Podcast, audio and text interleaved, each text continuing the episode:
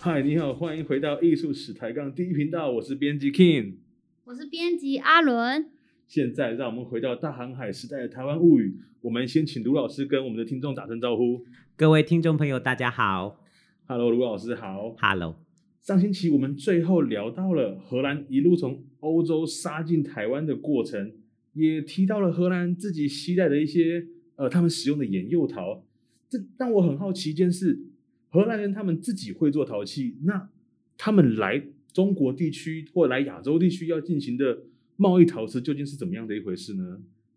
这个呃，荷兰人来到亚洲啊，他们最主要收购中国货物哦，收购中国货物，收购中国货物里面有两种，大概是最重要的啊、哦，一种就是呃丝织品，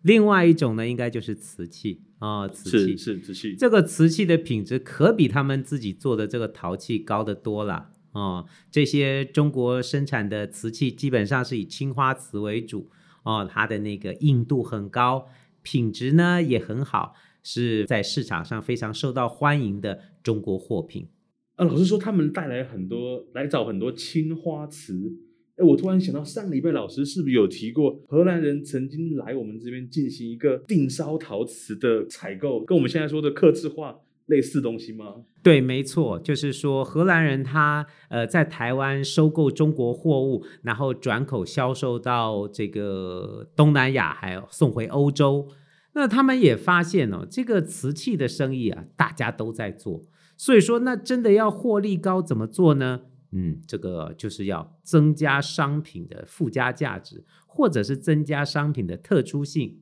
什么特殊性？这个特殊性怎么说？就是这些瓷器啊，就专门更能够符合他们这个消费者的这个品味和需求。所以荷兰人呢，这个就开始去思考，我们应该哦专门跟中国定做瓷器。哦，这定做这些定做出来的瓷器，那单价就可以更高，因为它更能够符合，比如说家乡的欧洲的消费市场的需求。所以说荷兰人这一招是很厉害的。当时在做生意，亚洲各处都在做中国陶瓷贸易的生意。可是呢，这个定烧的瓷器呢，那就竞争力就非常强了。刚刚这样提到说符合欧洲人的需求，那我就很好奇，欧洲有什么特殊需求是跟中国不一样的？哎我们这样讲，中国人吃饭哦、吃饭用饭碗，我们吃饭对不对然后喝汤用汤碗，是对，盛菜用大盘子，对哦。好，我请问你，欧洲人怎么吃？欧洲人吃什么？吃水果，吃嗯乳酪、嗯牛奶。所以啊，它这些装成的这个器物都不一样，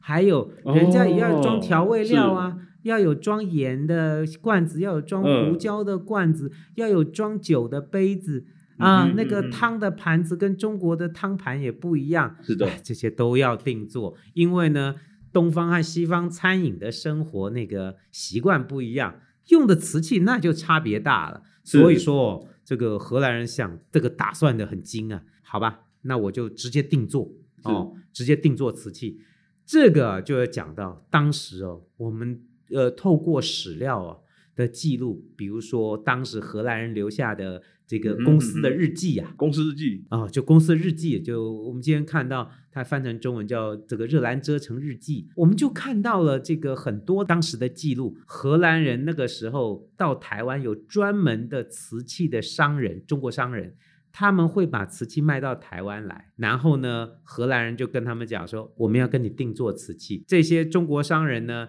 他们在定期就会回到哦，我们今天知道他们都是进江西景德镇做瓷器。现在景德镇是生产瓷器的大宗，这个当时也是，所以荷兰人就在想啊。我要怎么样让中国的这些交易商知道我们要做什么瓷器呢？他们就想到了一个绝招，什么绝招啊？他们就在台南呢、就在我们台南这边，啊，在台南。用那个木头啊，嗯哼，车车出那个瓷器他们要的那个样子哦，就做模型 啊，他们就做了一是个模型，做汤盘的模型，做碗的模型，嗯做杯子的模型是哦，这些模型呢上呢在上漆啊、上面画上白的含蓝色的颜料，所以画连出他们图想案要的都图是他案们定制这的，图案都定做好，哎，这图案都弄 好，然后跟中国商人来，来，你们拿的这个模型啊，回到你们国家去，回到江西饶州府啊，就当时景德镇了，去做，做定做，就做我们要的这个样子。那中国商人也也不是省油的灯啊，直接就跟荷兰人讲，哎，先跟你说好哦，我给你花钱做的这个都要付预定的，我我做回来你要买哦，我做了你不买我亏钱，我就再也不来了。所以说荷兰人还要先预付定，然后中国商人就去定做，就是做的一模一样的送过来。等到下一个季风期，就等到明年的这个时候，那个商人就带着瓷器就过来了。哦，荷兰人好高兴嗯啊！这些都是专门为本国消费市场定做的瓷器。哦我们今天看到，啊在上次我们讲这种外销的是瓷器里面，嗯哼哼就有专门是欧洲的造型和风格的这些中国青花瓷，那其哦实就是荷兰人定做的。哎那老师能不能举几个例子？比如说很确切，我们看到有哪些特殊的物品的类型是定做的？比如说芥末罐呐、芥末罐那什么东西？盐台啊，就是装芥末的、啊。老师能你形中容国一人下哪它吃的的造型吗？就跟我们今天那个那个盐盐罐一样，就是用倒的，有没有？啊，哦，然后就高足的这种呃喝葡萄酒的杯子啊，折沿的汤盆啊，那样才好放大汤匙。哦，这都是中国瓷器没有看过的造型。那另外一方面，还有一个是很有趣，这个一定做啊，这些中国商人也他们也发现了，这个会卖钱，哎哦，这中个国价人也钱更很精啊呐。结果他们那个模型就不还回来。哎呦，就是说，你可以想象，他们大概回去以后就做，做了又不止卖给荷兰人，他们大概也卖给西班牙人跟葡萄牙人。哎，他们怎么那么呃聪明？那荷兰的那个在台湾的那个长官都骂这个事，就是说那个模型我给你们，你们都没有还回来，都给我暗砍了。哦，那个气得要死，就是那模型都自己又拿去偷偷在做，所以这也就想到那个市场上面呃竞争很激烈，这些货物他们就做了就卖钱，所以哦，荷兰人这样子的定烧啊，也开启了一个中国它生产瓷器啊有新的造型和新的产品，大大的在市场上销售。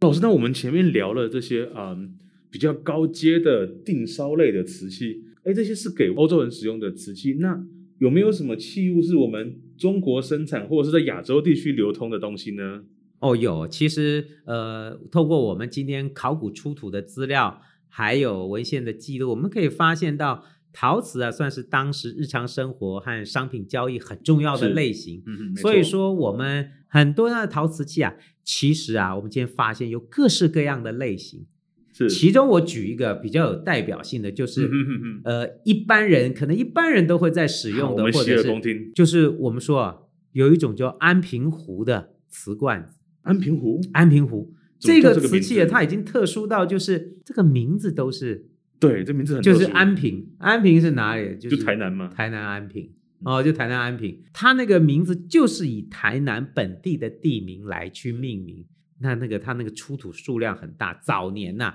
台南我们府城啊，工程挖呀，在府城地下经常都可以挖到这种瓷罐哦，这种灰白釉的瓷罐子，上面也没有装饰哦，就是一个青白瓷的青灰瓷的釉的罐子。这个罐子啊，挖的多了以后啊，当地人就叫这个叫安平湖，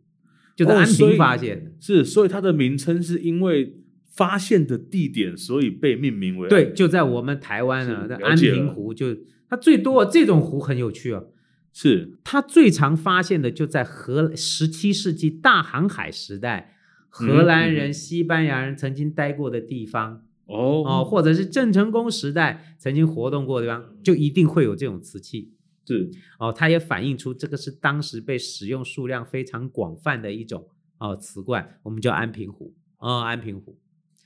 那只是说啊，这种瓷器啊，它拿来做什么用的呢？对它有什么用途呢？我讲一个大家最最常听到的，说这个安平壶啊是郑成功用的火药罐，郑成功的火药罐，这什么意思？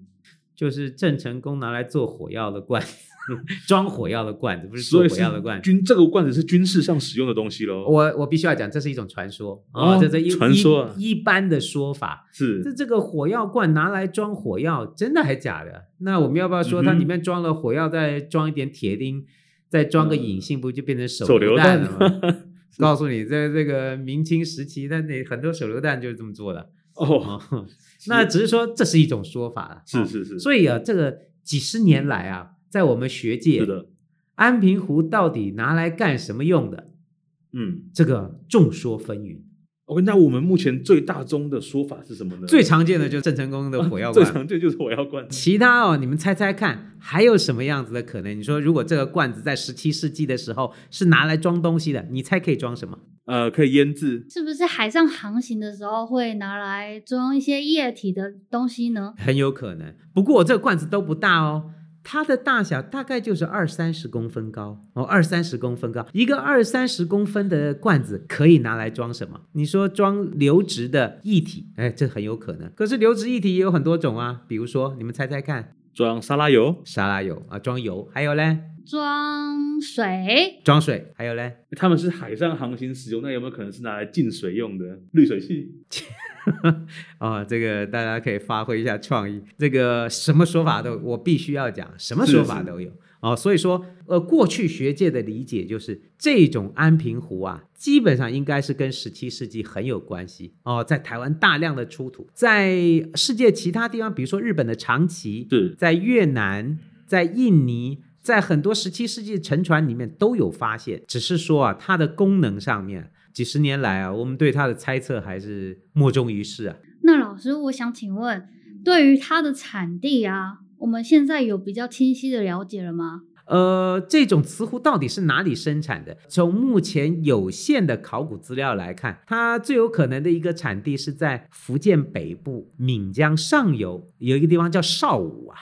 呃，福建当地的考古学家在这里曾经有发现类似的瓷罐的窑址哦，所以今天我们最保守的理解，它可能是福建北部闽江上游的邵武一带生产的一种瓷罐子。所以说啊，其实我们对这种十七世纪大航海时代很多的呃未知啊，其实都是透过这样子慢慢的研究和分析，我们累积相当的史料、相当的考古出土的呃遗物、陶瓷史的研究，慢慢我们会得到一些比较明确的认识。那安平湖的认识呢，其实呢，在近几年呐、有了比较多的明确的认识、嗯哦，是吗？哦，就是说，呃，安平湖到底拿来干什么用的呢？对，对对，那还在什么？它可能跟酒有关系。跟酒有关系，怎么说呢哦嘿？它是拿来装酒的。嗯是哦，那个中研院有一个是呃很有名的学者叫陈国栋先生，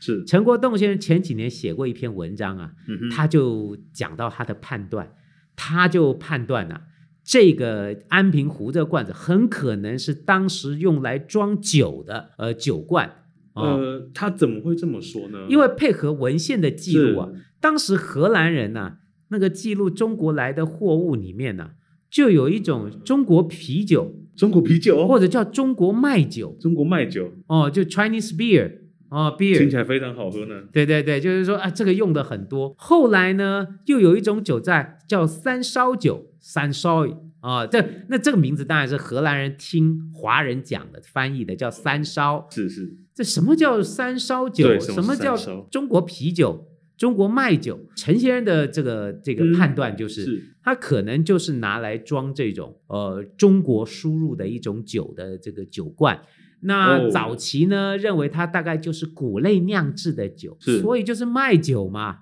就是我们都知道啤酒是麦子酿的，对所以知道它是谷物类的酿制的酒。然后随着荷兰人的在台湾的记录越来越多，荷兰人慢慢发现这种酒当地人叫做三烧酒 OK，哦，三烧是的酒是的，什么叫三烧？这是初步经过这个蒸馏的啊哦蒸馏蒸馏过过的的，酒所以叫三烧嘛。我们说那个烧酒，烧酒有没有？是烧酒酒几杯来，有不？烧酒啦。哦，这个烧酒不是烧酒，是经过烧灼的。哦哦，烧灼过的，就是说它至少是经过那个一次的那个蒸馏，蒸馏所以它那个酒精浓度大概可以到十趴到二十趴。了解了解。那个，哎，这这酒精浓度大概是大概像是米酒吧，哦，啊，就是我们家里妈妈做菜的米酒，大概就是十几二十度。所以说荷兰人呢，他们可能就是记录说，这个安平湖装什么呢？大概就是装这种麦酒或者是装这种烧酒的酒罐啊，装这种酒罐。所以我们可以把它理解成是台湾公卖局的红标米酒的酒 瓶。 哎，大概有这种感觉哦。哎，再讲到这个，这是的个哈、老师你说是卖酒，这个或者是装酒，那有什么证据呢？对，我啊过去啊做过是是是，这个资料的整理研究，我把那个《热兰遮城日记》里面啊，嗯它哼，所有那个酒类的那个进口啊，我把它啊统计过一遍，是后来发现不得了啊，怎么了？荷兰时代啊，是就十七世纪前半哦，大量的酒的进口到台湾。我统计过，从一六三七年到一六五五年，光是这一段时间里面，总共有三十几万罐的酒进到台湾。所以老师这些酒是都是老师你刚刚讲的三烧酒嘛？这里面大量的就叫三烧或早期叫中国麦酒或啤酒，晚期就叫三烧酒，真的是这样。那这些酒是荷兰人他们自己喝还是？来，厉害的来啦！荷兰人进口好多东西都转口卖，比如说这些货物都是要卖掉，酒进来没有再卖出去，哎你猜这酒进来没有再卖出去，酒怎么啦？原住民大家荷兰人自己喝喝掉吧了嘛，哦爱喝的要 死。你说荷兰人也爱喝，原住民也爱喝，本地汉人你说喝不喝？大家都喝哦，那大家都喝。那个荷兰那个在热兰遮日记啊，还警告原住民，哎，你们不要太爱喝酒哦。啊，那个喝酒喝多误事，还就告诉原告诫原住民不要酗酒，或者是他们自己的兵部队啊，那个佣兵也是喝太多的还被罚钱，就是大家都很爱搬两杯了。你想，那三十几万罐都喝掉了嘛？好，重点来了，喝完以后剩什么？空罐子。那对了，所以这罐子会那么多也就有道理了。哎哦，所以老师哎，但是你看哦，我们公卖局的米酒瓶可以回收再使用，荷兰人这些罐子用完了总不会就埋土里了吧？所以这些罐子从资料里面，我们就慢慢发现到这么多进口的酒，是，它其实被第一次消费把那个用掉以后，这些瓶子其实在原住民社会是非常有用的，哦或者是在当是时的物质文化的环境底下。它可以有二次功能，哦二次它真的使是用有二次使用的这种状况。我记得以前有一部电影哦，电影你们都太年轻了，你们不记得？以前我记得我小时候有部电影叫做《上帝也疯狂》，我还真好没像有过。听过，好像有啊，那个就是那个是一个什么片？就是有一个可口可乐的罐子掉到非洲原住民的部落里，结果那个罐子超好用，那个部落的那个原住民大家都抢着要那个可口可乐的罐子，因为它可以拿来做好多好多的用途。这是我小的时候的一部电影，就是说，其实像这一种高温烧成的瓷罐，它确实是在装成的功能上是非常好用的。我们可以想象啊，这种二次使用。哦是在当时一定是非常清楚。哎，老师，你这个讲有没有证据？对，我跟你讲，在荷兰人的热兰遮城报告里面，确实我们都看到他们拿空的麦酒瓶、嗯，空的罐子、空的瓷罐去跟原住民交易，就是拿这些空罐、空瓶来去跟原住民交易货物。哦这也就可以反映出，其实这些酒被喝完了，剩下的罐子确实是有用途的。还可以哦资源回收的意思。那对对对，资源回收这些东西还是很好用的。